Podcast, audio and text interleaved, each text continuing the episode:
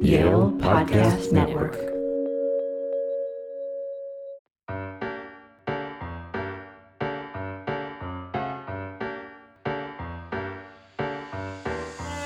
Hola a todos y bienvenidos a eVisibility Podcast, una nueva serie de entrevistas que busca dar a conocer la experiencia de profesionales españoles de la ciencia y tecnología en Estados Unidos. eVisibility es un proyecto dentro del programa de desarrollo profesional y redes de ECUSA, españoles científicos en Estados Unidos. Soy Judith Jiménez y hoy me acompaña Antonio Delgado, desde Midwest. Él se encuentra en la Universidad de Notre Dame, en Indiana, y es profesor en física.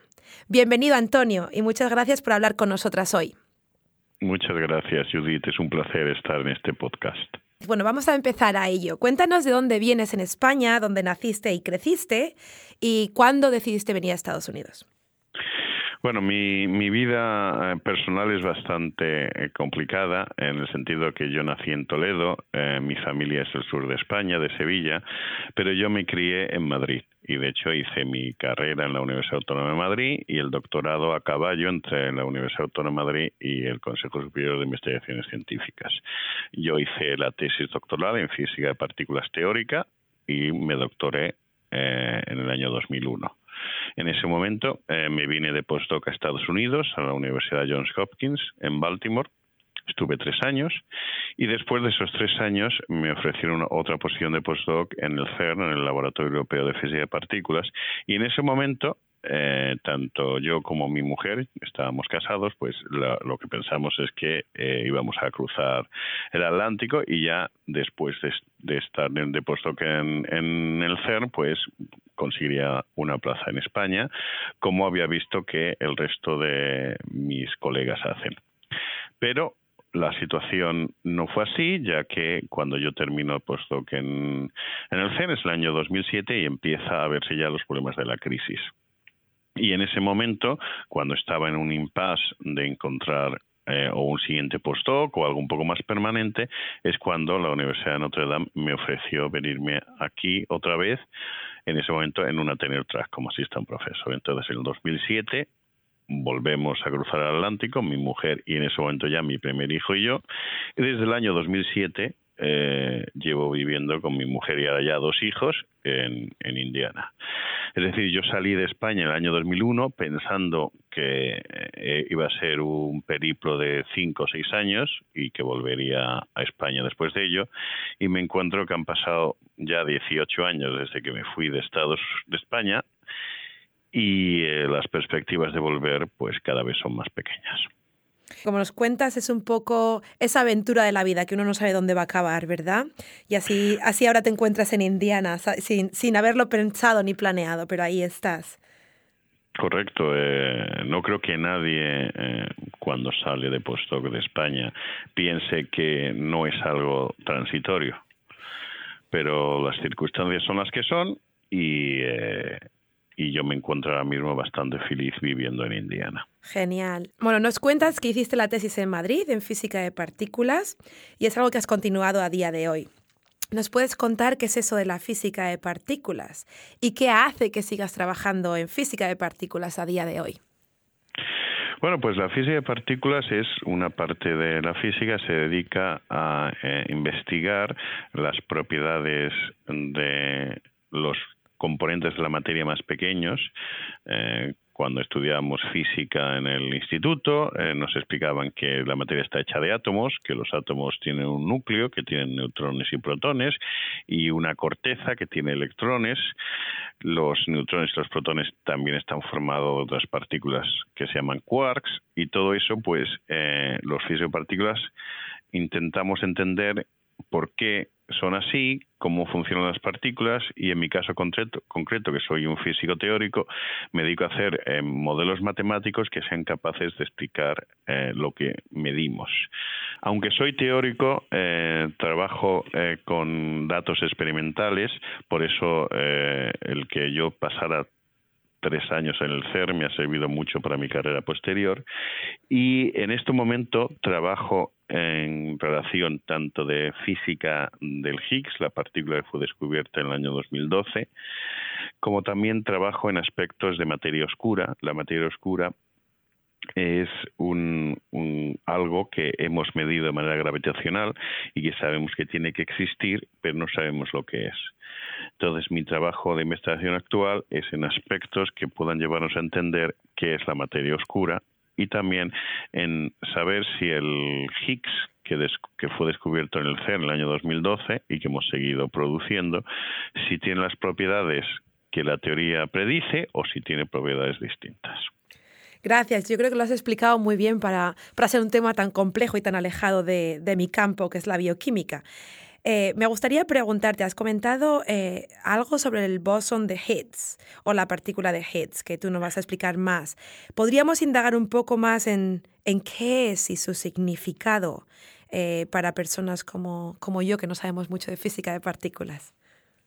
Bueno, pues el modelo matemático que tenemos para explicar las partículas es tal que uno no podría explicar la masa sin que existiera el Higgs.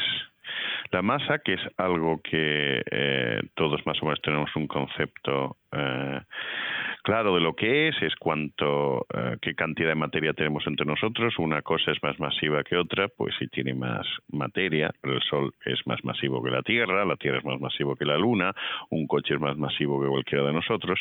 Bueno, pues ese concepto me parece algo tan cotidiano. En la formación matemática que tenemos de la física de partículas, no es algo que podamos escribir sin la ayuda del Higgs. entonces, la masa no es una propiedad en sí de la materia, sino es una reacción de la materia al campo de Higgs. Una analogía es que el vacío no es tan vacío como creíamos, sino que el campo de Higgs está en el vacío y dependiendo de y lo voy a poner entre comillas, la fricción que tengan las distintas partículas con ese vacío, eso será observado por nosotros como partículas con más masa o sin masa. Una partícula no tenga masa no tendrá ninguna fricción y una partícula muy masiva tendrá mucha fricción con el campo del Higgs. Entonces la partícula que descubrimos en 2012 es las excitaciones de ese vacío.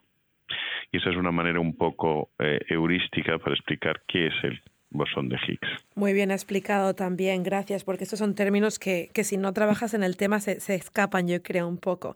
También nos has comentado que trabajas en Dark Energy o energía oscura, si esa es la traducción.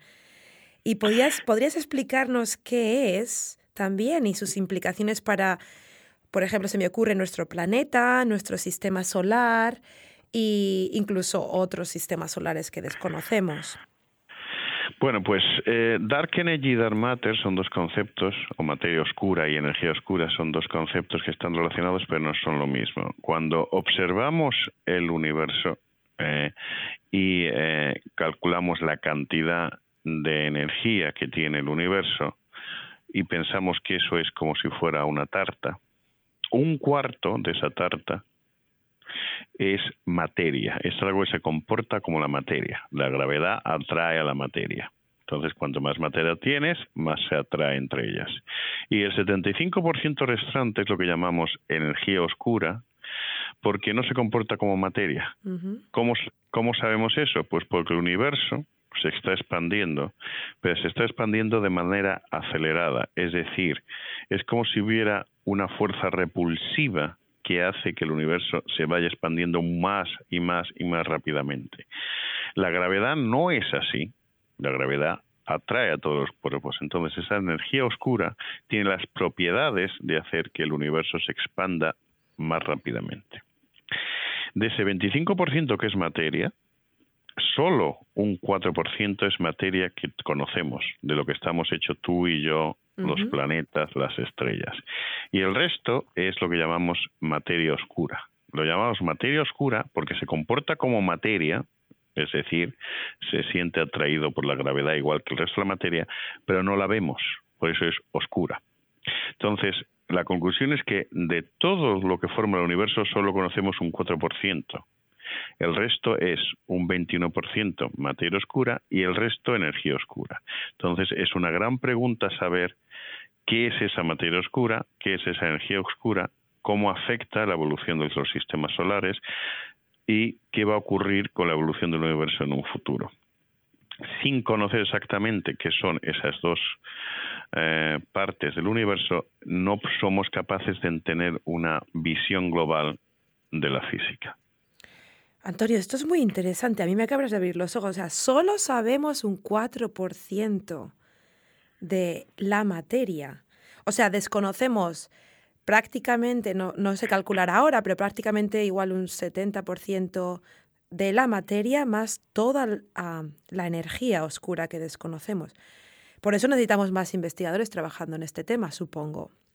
Efectivamente, y no solo más investigadores, también necesitaremos mejores experimentos y gente que sea capaz de mm, pensar maneras distintas de em, buscar lo que es la materia oscura, la energía oscura.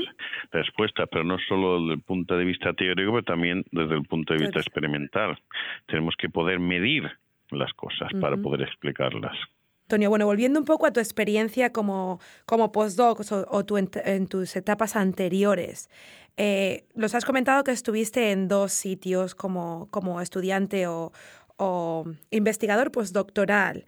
Eh, ¿Cómo contribuyeron esas dos etapas de manera igual diferente o, alineada eh, en tu siguiente paso en la carrera profesional, que ha sido el tenure track? Bueno, pues mm, han contribuido de manera distinta, entre otras cosas porque mi primer postdoc fue en, una universidad, en la Universidad Johns Hopkins de Baltimore, y ahí eh, fue, fueron mis primeros pasos eh, para intentar ser un investigador independiente. Eh, durante la tesis doctoral eh, yo dependía mucho de lo que me dijera mi director de tesis. y en mi campo, en el primer postdoc, es cuando uno empieza a tener responsabilidades como investigador. Eres el que tienes que generar la idea y eres el que tienes que estar seguro que lo que estás haciendo está bien, sin que alguien por encima te diga lo que tienes que hacer el también trabajar en una universidad como mi primer postdoc me, me daba también acceso a otros estudiantes de doctorado y a profesores. Eh, y empiezas a entender qué significa ser un profesor universitario, porque ya tienes más tiempo para, para dedicarte a ello. Y luego después de eso estuve tres años en el CERN, es un laboratorio, y el, el, ambiente de trabajo es bastante más distinto porque eh, es una institución que solo se dedica a la física de partículas.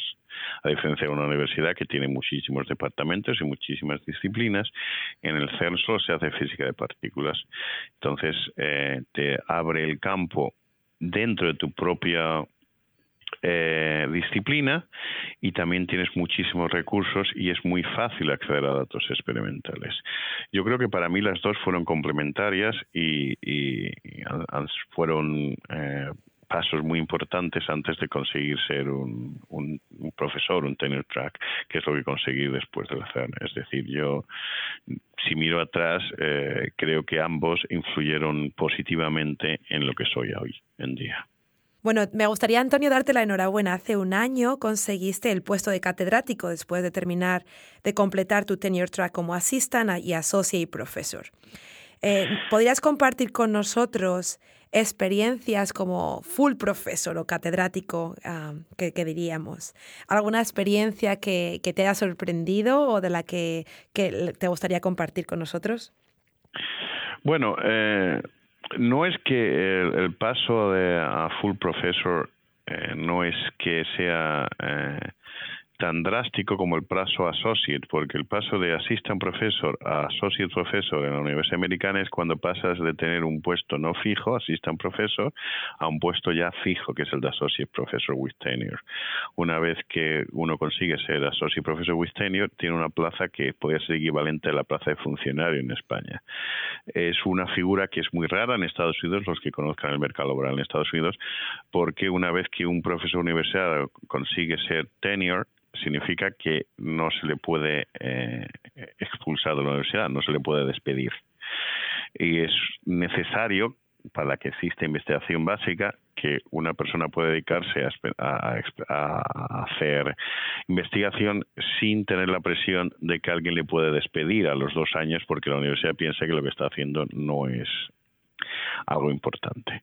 El paso ya a full professor es, es ya eh, uno puede pensar que es un, algo más honorífico, pero sí ocurre que cuando uno llega a, a full professor es cuando empiezas a tener responsabilidades, la universidad entiende que ya puedes tener responsabilidades de gestión no solo de investigar o de eh, dar clases, sino que em, empiezas a, ser llamado para comités dentro de la universidad que no tienen que ver solo con tu departamento ya empiezan a preguntarte si quieres ser decano o vicedecano o si quieres ser director de departamento. Es decir, se te empieza a pedir actividades de gestión porque se asume que has llegado a un momento de tu carrera científica donde tu trabajo de investigación puede ser llevado por tus postdocs y, y tus estudiantes de doctorado. O sea, la universidad, las universidades en todo el mundo son gestionadas por los propios profesores.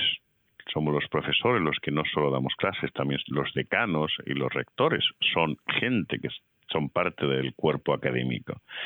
Pero claro, esos tienen que salir de algún sitio y muchas veces son profesores o catedráticos que son llamados para hacer gestión y son gente que le interesa la gestión. Hacer gestión y hacer investigación puede ser complicado, pero es bueno que en la gestión de una universidad haya gente que venga del cuerpo de profesores, no alguien externo que no entienda la cultura universitaria. Nos cuentas que asiste el paso de assistant professor a associate professor y luego a full professor. Cada uno tiene como su, su librillo de recetas, sus herramientas que hacen falta. Entonces, ¿algún consejo que a ti o te vino muy bien de otras personas que, recibiste o te gustaría dar ahora que lo has pasado y miras atrás, eh, que te faltó en aquel momento y que, puede ayudar a los que nos están escuchando hoy? Bueno, lo primero que tengo que decir es que una figura muy importante dentro de una universidad, un departamento, para un una persona que empieza a ser assistant professor es que consiga alguien que sea su mentor dentro del departamento, alguien que le ayude a eh, ir pasando distintas metas para que en los seis años que dura el contrato de assistant professor luego eh, consigas que te hagan permanentes, que te den tenure. Hacerlo solo es mucho más difícil que hacerlo con la ayuda de otros. Entonces, lo más importante para mí al empezar un puesto de assistant professor es preguntar a otras personas eh, que hayan pasado por tu misma situación en tu misma universidad y en tu misma disciplina y conseguir que alguien pueda ser tu mentor, alguien al que puedas ir a hacer preguntas. El departamento te ha contratado para que tengas éxito. Usa eso como algo positivo. Es buen consejo tener mentores, personas que te ayuden a subir donde quieres subir, sí. ¿Cómo y dónde te ves en 10 años, Antonio? Aquí. Gracias por compartirlo. ¿Hay algo más que te gustaría compartir con nosotros en el día de hoy? ¿Alguna cosa importante de la que todavía no hayamos hablado? Eh, que no se tenga miedo. Si quieres ser buen investigador o buen científico, no se debe tener miedo a nada ni tener miedo a salir de España, ni tener miedo si por las razones personales uno vuelve a España. En España también se hace ciencia muy buena. No tiene los medios que pueda estar en Estados Unidos, pero hay gente muy buena en España. O sea, no todo, no todo el mundo vale para vivir en Estados Unidos, ni no todo el mundo vale para volver a España. Busca aquello que te hace ser feliz y no tengas miedo a ello. Gracias por compartir este mensaje final. La verdad es que llega a todos. No tener miedo es, es algo muy, muy, muy bueno. Bueno, pues muchas gracias Antonio de nuevo por hablar conmigo, por hablar con todas nosotras. Ha sido un gran placer y esperamos que en el futuro todo te vaya tan bien como hasta ahora o muchísimo mejor y que tengas muchos éxitos y muchas nuevas oportunidades.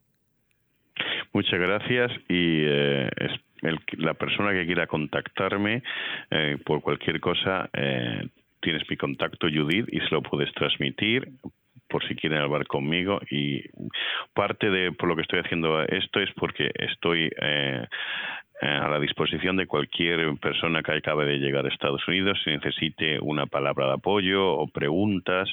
Eh, como he dicho antes, es muy importante tener un punto de apoyo. Igual yo no estoy en tu universidad, pero eh, no me importa recibir ningún tipo de eh, mensaje de personas que crean que puedo apoyarles en lo que sea. Muchas gracias. Muchas gracias a vosotras. Bueno, hasta la próxima. Si no conoces ECUSA o quieres saber más acerca de nosotros, puedes encontrar más información en la página web ecusa.es. Un placer compartir la historia de Antonio Delgado con vosotros y hasta pronto.